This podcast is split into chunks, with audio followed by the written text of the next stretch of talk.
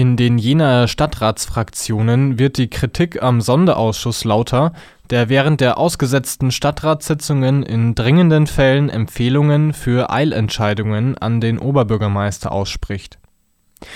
Nachdem bereits die Grünen das Verfahren kritisiert haben, schließen sich nach einem Bericht der Mediengruppe Thüringen auch Linke und Sozialdemokraten an die SPD fordert Stadtratssitzungen unter erhöhten Schutzmaßnahmen und verringerter Teilnehmendenanzahl wieder stattfinden zu lassen.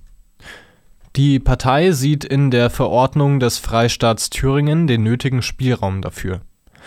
Sie bezieht sich auf den Vorschlag, Landtagssitzungen mit der Hälfte der Abgeordneten und weniger Publikum tagen zu lassen auch Fachausschüsse könnten zusammenkommen, weil sie in ihrer Größe der des Sonderausschusses entsprächen.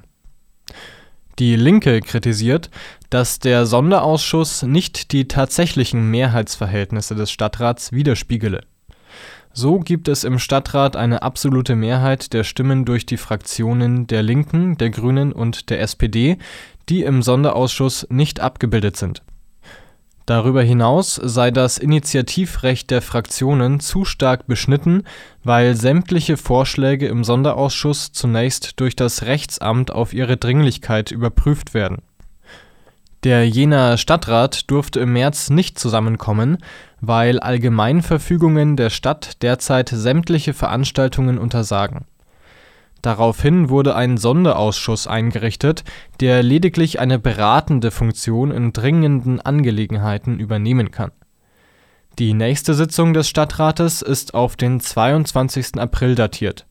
Ob diese stattfinden wird, ist im Moment aber noch ungewiss